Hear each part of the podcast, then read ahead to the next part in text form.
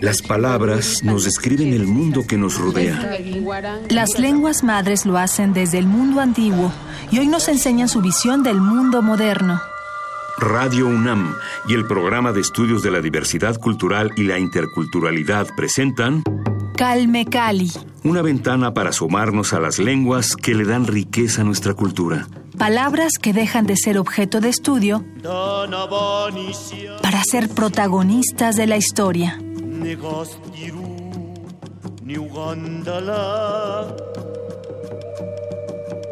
Hola, ¿qué tal? Yo soy Vania Nuche y les doy la más cordial bienvenida a Calme Cali. En esta emisión se une a nuestra conversación con Mardonio Carballo Juan Mario Pérez. Él es secretario técnico del Programa Universitario de Estudios de la Diversidad Cultural y la Interculturalidad de la UNAM. El PUIC de la UNAM. Bienvenido, Juan Mario. Muchas gracias por la invitación, Vania.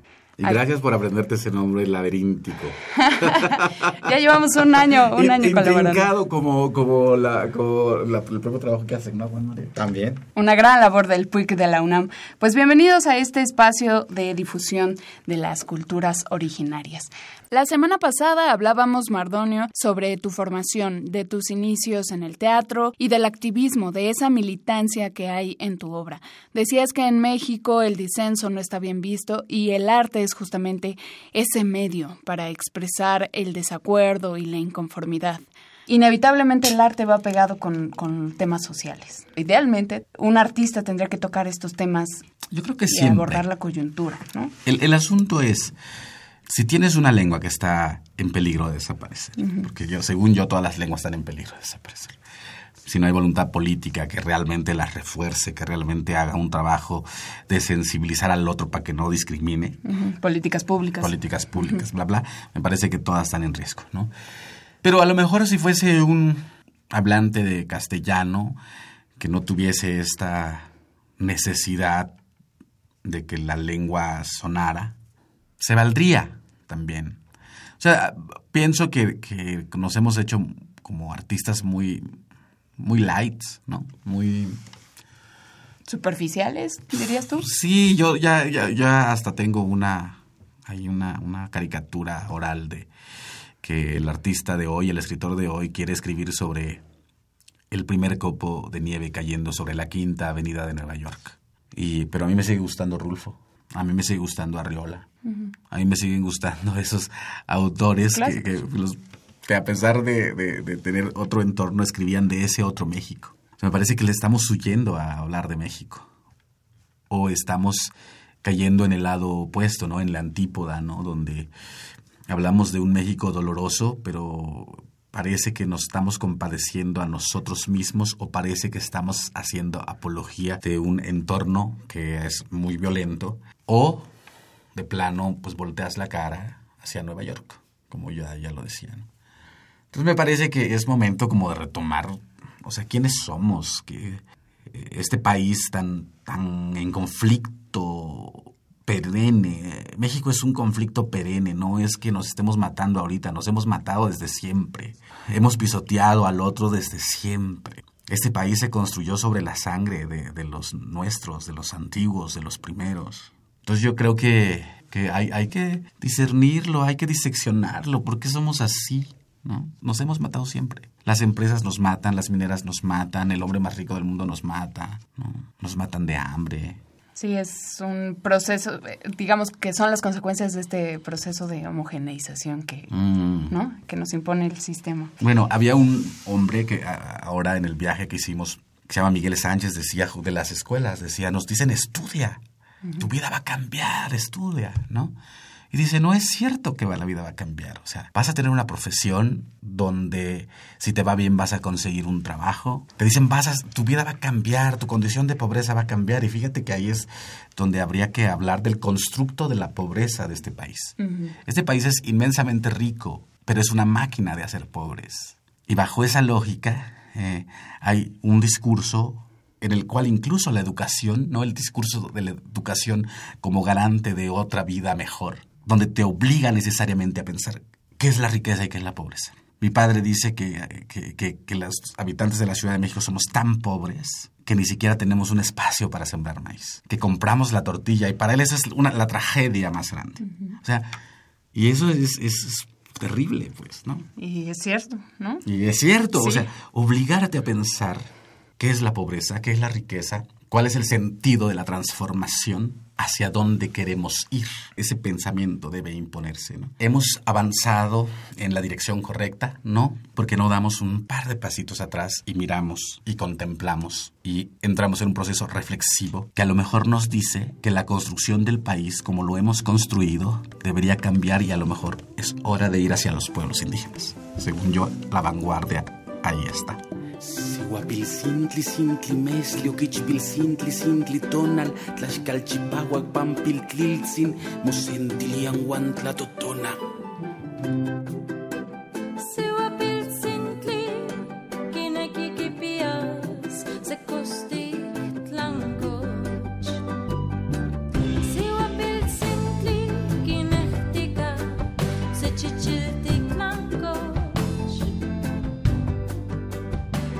Escuchamos Tlajpiajquetl o La canción del maíz. La letra es de Mardonio Carballo y la voz de Denise Gutiérrez.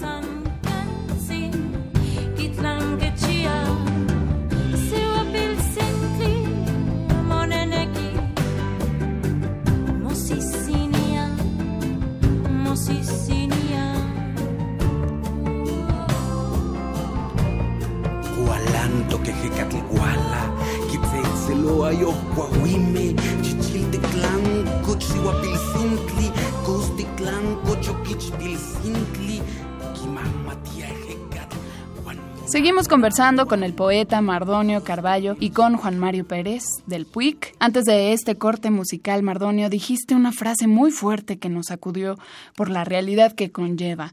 Dijiste, México es una máquina de hacer pobres.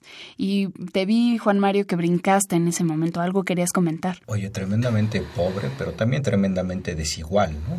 Sí, pues es que México es, es, a ver, si miras el color de piel de la gente en México, te vas a dar cuenta que somos un país mayoritariamente indígena. O sea, lo que yo decía es pobre y desigual. En desigualdad de muchas cosas. Desigualdad, por ejemplo, de acceso a la educación, ¿no? que era lo que comentabas. en, efecto, es, es, una, una cuestión en donde lo único que se reafirma es tu condición de desposeído. Exacto. Eso es, pareciera ser la única constante, ¿no? Y por otro lado también pues esta eh, homogenización que aniquila las posibilidades de la diferencia, ¿no? O sea, cuando me refiero a desigual es no porque tengamos que ser iguales todos, sino porque carecemos de las mismas oportunidades, ¿no? El posgrado que te aventaste, como nos decías, en tercero de primaria, ¿no? Pero eso es un posgrado que, que, se lo avienta nuestra generación, pero la generación de nuestros padres también, ¿no? Mi padre también, no, claro. cuarto de primaria, creo que seis años, ¿no? Y con antelación la nada o la vara por hablar en mixteco. En ese sentido, Mardonio, bueno, has tenido una virtud muy sabia que es irrumpes, ¿no? No te conformas. Tomas la bocina, tomas el micrófono y creo que eso ha sido, entre otras cosas, lo que eh, ha caracterizado un trabajo. Has buscado el medio para que lo conozca diversa gente, ¿no? La radio, por ejemplo, ¿no? Escribes también la prensa. Y la posibilidad de empezar a hablar con otras alteridades que probablemente de suyo no hubiesen volteado a ver a un muchacho que estaba empezando a hacer sus primeros bocetos en teatro, en poesía, en literatura, pero ah bueno, como no se conforma como crea y construye su propio espacio. El arte es eso. Yo creo que la vida es eso. El, gran punto es que me parece que no, se nos permite poco complejizar la vida. Porque tenemos hambre, tenemos sed, porque se ha construido un país a base del dinero. Esa es la cosa. O sea, en términos de riqueza. En términos de riqueza, eh, usufructo. Ajá, en términos de usufructo de la riqueza, ¿no? Porque solo hay una riqueza y esa riqueza pertenece a la tierra. Todo lo demás es la forma de usufructuarla, ¿no? Entonces, pero eso nos ha puesto poco a pensar.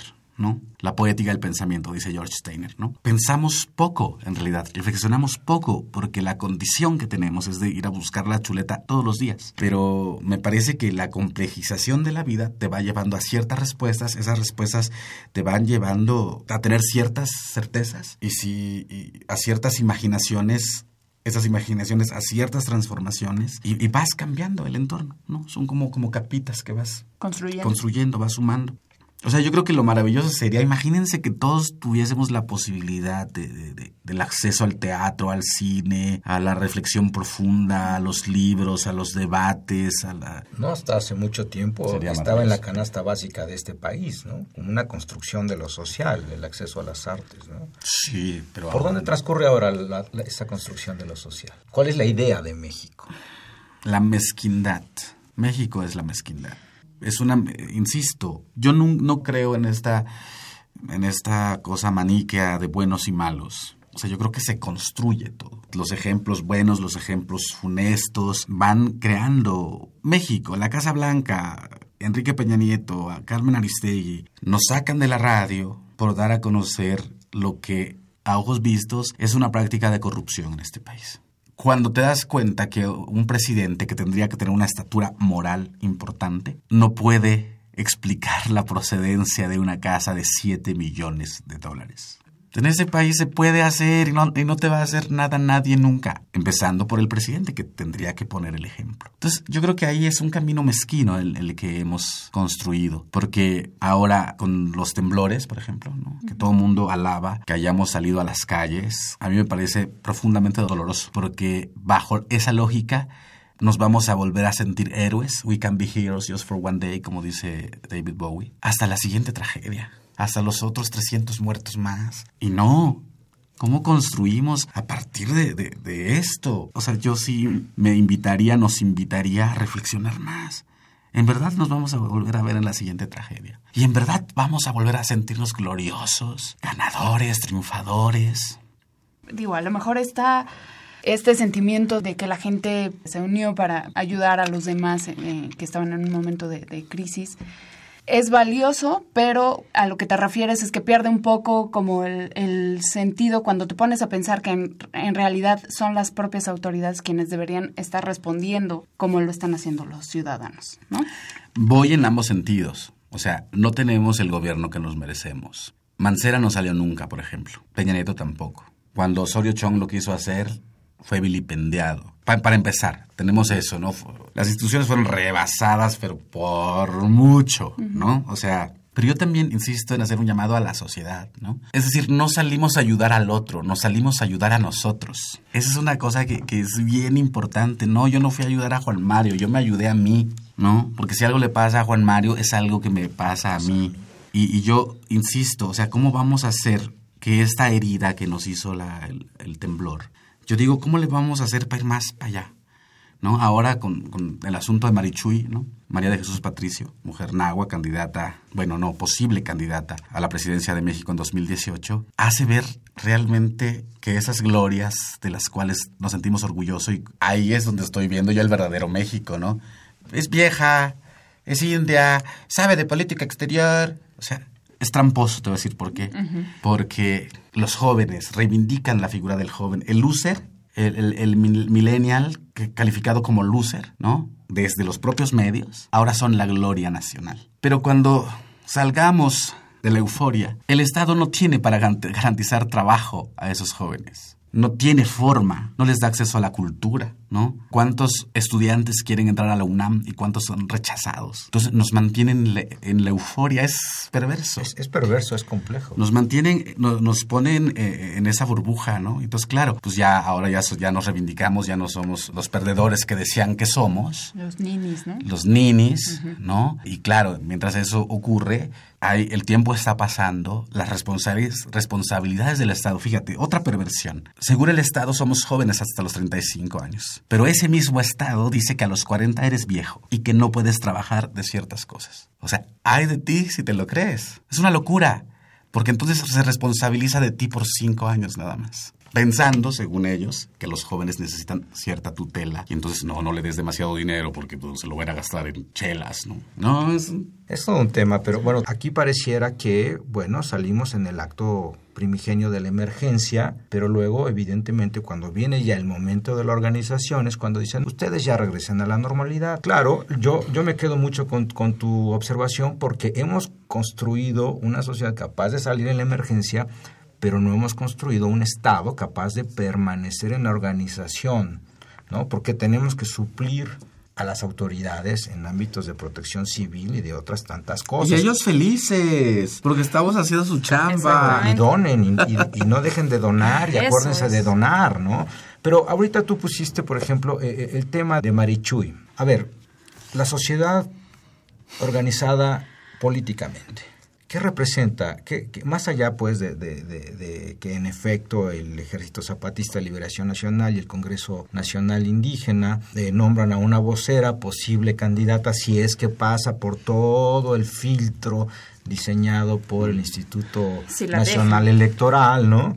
Este, ¿qué, ¿Qué sectores representa más allá de estos dos ámbitos? No, yo, yo creo que yo creo que representa la tercera parte del cuerpo de, de- de nuestro país, nada más que muchos no se dan cuenta. Cuando dicen hay 10% de indígenas y veamos nuestro, nuestro nuestro color de piel, salgamos a la calle y veamos. Y ahí te vas a dar cuenta si necesariamente somos el Si están 10 bien o el esas 12. cifras. O sea, es, es una ficción. O sea, el mestizaje este, del cual hemos abrevado y la, la raza de bronce y la raza cósmica y todas esas cosas, ¿no? En realidad lo que, lo que nos intentan hacer es mézclate. ta- Eres una mezcla, ya olvídate ese pasado indígena cual, ¿no? Es algo muy fuerte porque la, o sea, pareciera decir mézclate porque solamente así se te va a quitar Sí. lo indio, ¿no? Hay que mejorar la raza, joven. Exacto. Te Es el mismo discurso Es el mismo discurso. Güero, ¿qué va a querer, güero? Pues aunque está, aunque está morenito, pero pues aún así lo vamos a querer. Pero entonces, yo, yo sí creo que, el- que lo que... A ver, ¿qué representa Marichuy en este contexto? Es la verdadera cara de México. Es decir, por eso decía, vamos a ver a los sectores de la izquierda, de la derecha, del centro, de arriba, de abajo, vamos a ver el de nuestro, al que se va a enfrentar, al que estamos enfrentándonos ya en este momento, ¿no? La academia, como otra élite también, ¿no? Es el trastocamiento de lo que somos, pero es la primera vez que estará planteada la posibilidad de en un proceso Electoral. electoral, en un juego democrático, abrir las cartas. Yo firmo por ver, porque a mí sí me interesa lo que tiene que decir una mujer, ojo, una mujer indígena con respecto del petróleo, con respecto de, de estos negocios extractivos. Sí, me zonas especiales. Me, me encantaría saber qué piensa una mujer indígena. Y yo firmo por ver. Esa es mi frase. Yo firmo por ver. Sí quiero saber lo que me tiene que decir Marichuy con respecto de la misoginia, del machismo, del racismo, de la xenofobia, de Donald Trump. Hay, hay quien ha dicho, e incluso, bueno, en, en diversas entrevistas, que es para quitarle votos a López Obrador. ¿Tú No, estás de eso- acuerdo con eso? Yo he No, escuchado en eso en- absoluto. en, estos, en estos micrófonos. No, pues López Obrador tiene a su voto duro. No, en absoluto. Esto solo es ni la izquierda, ni el centro, ni, ni la derecha nos toman en cuenta. Hablan de una pobreza homogénea. No hay matices. No hay candidato que hable por nosotros, los indígenas. No lo hay. O sea, es mentira. Es mentira. Todos los, los planes asistencialistas nacen a partir de un hombre que estudió en Cambridge, en Harvard, en Yale y ya de jodido en el TEC de Monterrey, ¿no? O en la Ibero, ¿no? No es cierto. O sea, no hay políticas públicas que nos tomen en cuenta. No hay una voz que hable por nosotros. No hay una voz que nos defienda. O sea, a ver, López Obrador tendría que haber sumado, sumado a los indígenas desde hace mucho, dándonos nombre, dándonos rostro, haciendo un consejo, como lo hace Marichuy, haciendo un consejo de pueblos indígenas para hablar del país que somos, diverso, múltiple, plurilingüístico. Eso, eso hubiera sido maravilloso si en verdad hubiese querido. Pero no, se habla de la pobreza en un sentido homogéneo y hasta en esas pobrezas hay diferencias. Porque el reto también sería saber si Marichuy va a representar a los otros sectores. Hay que darle la oportunidad que nos lo diga, ¿no? Yo, yo creo que sí. Y ver también porque pues ella en su momento mencionó que no sus, sus intereses no eran propiamente llegar a la presidencia. ¿Y te imaginas si llega? Ajá, entonces Yo se lo pregunté a ella el otro día directamente. Y Marichuy, ¿y si llegas? O sea, está tan, tan, la, la política en México está tan divorciada de la sociedad que tienes muchas posibilidades de ganar. O sea, para mí es como hasta lógico. O sea, ¿por quién vas a votar? ¿Por Andrés Manuel por tercera vez? Digo, está bien, cada quien, ¿no? ¿Por el PRI? ¿Por el Frente Opositor? ¿Por Margarita Zavala? Y que nos van a llevar al mismo punto en algún momento. ¿Por quién? hagamos la, pregunta lógica, ¿no? ¿no? No es blancos y negros.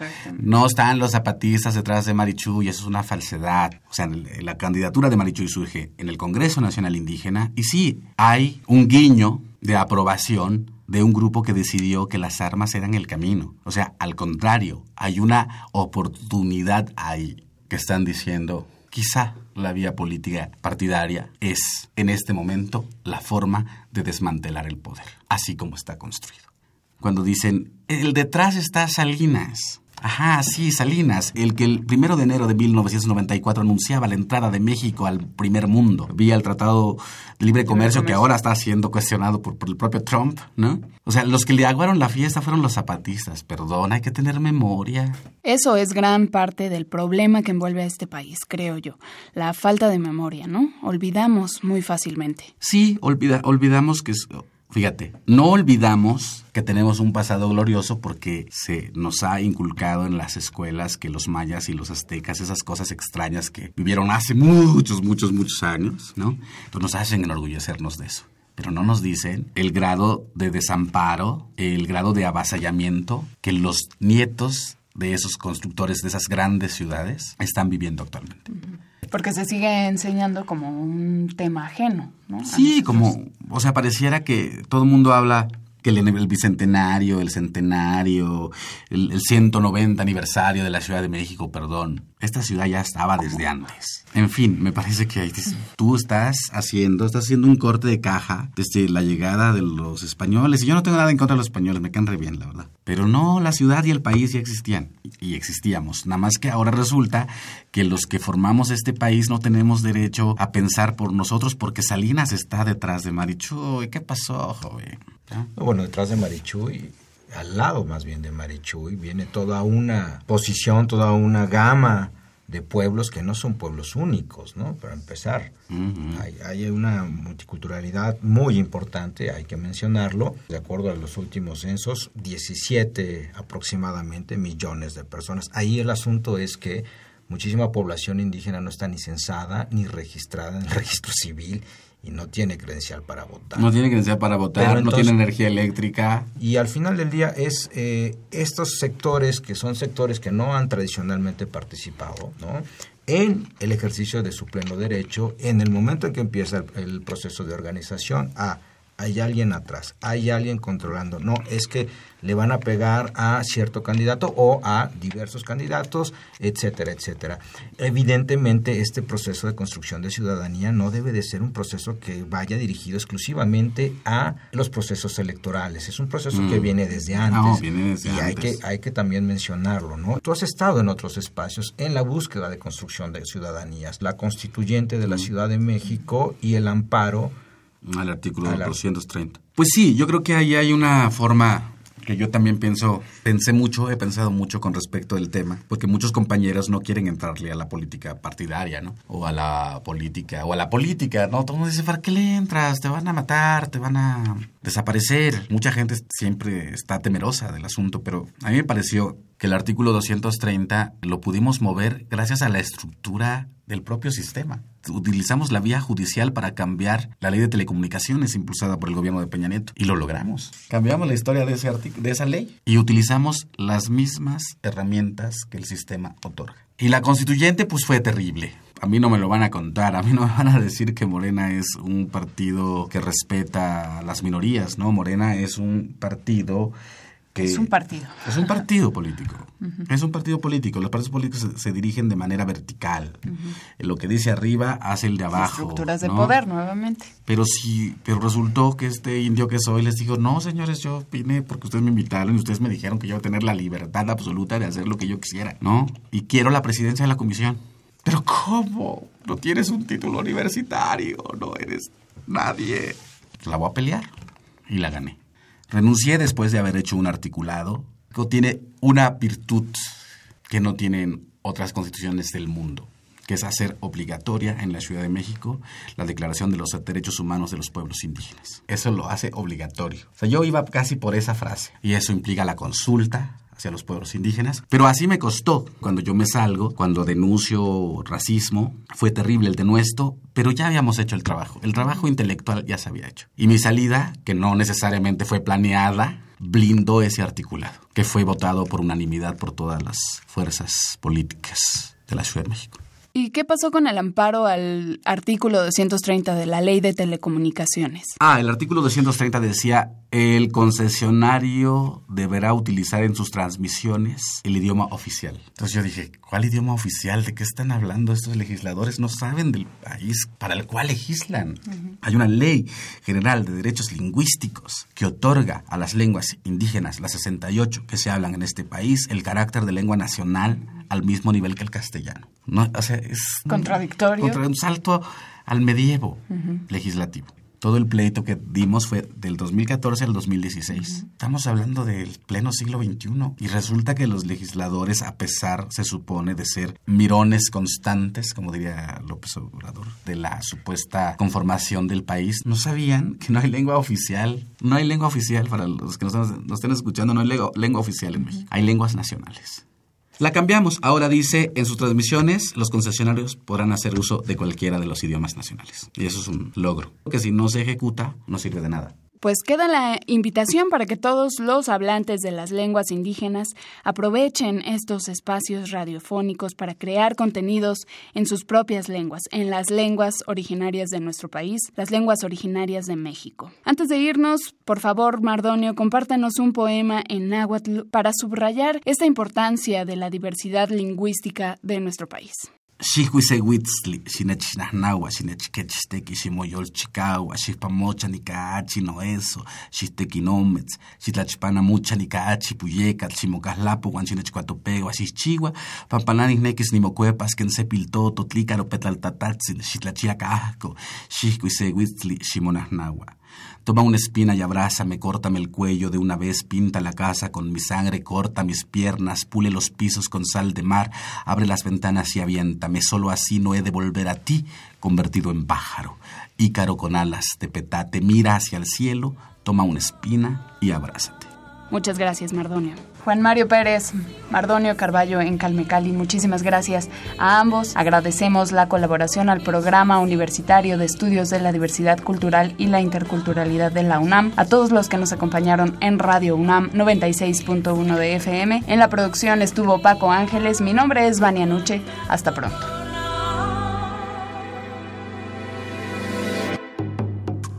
Radio UNAM presentó Calme Cali. Una ventana para conocer y reconocer las lenguas que le dan riqueza a nuestra cultura. Los invitamos a aprender un poco más de las lenguas madres de México en nuestra próxima emisión.